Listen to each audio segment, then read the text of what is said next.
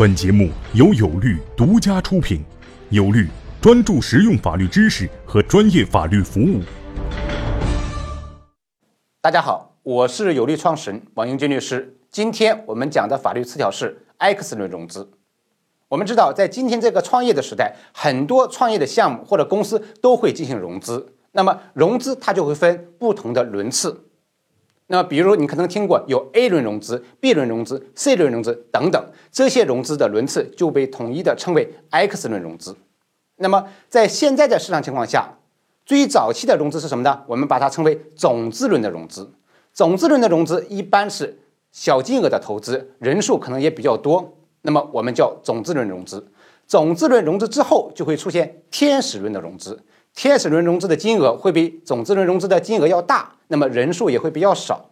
当然，我们现在国内有时候会把机构的早期的一个投资也称为天使轮的融资，实际上它并不是真正意义上的传统意义上的天使轮融资。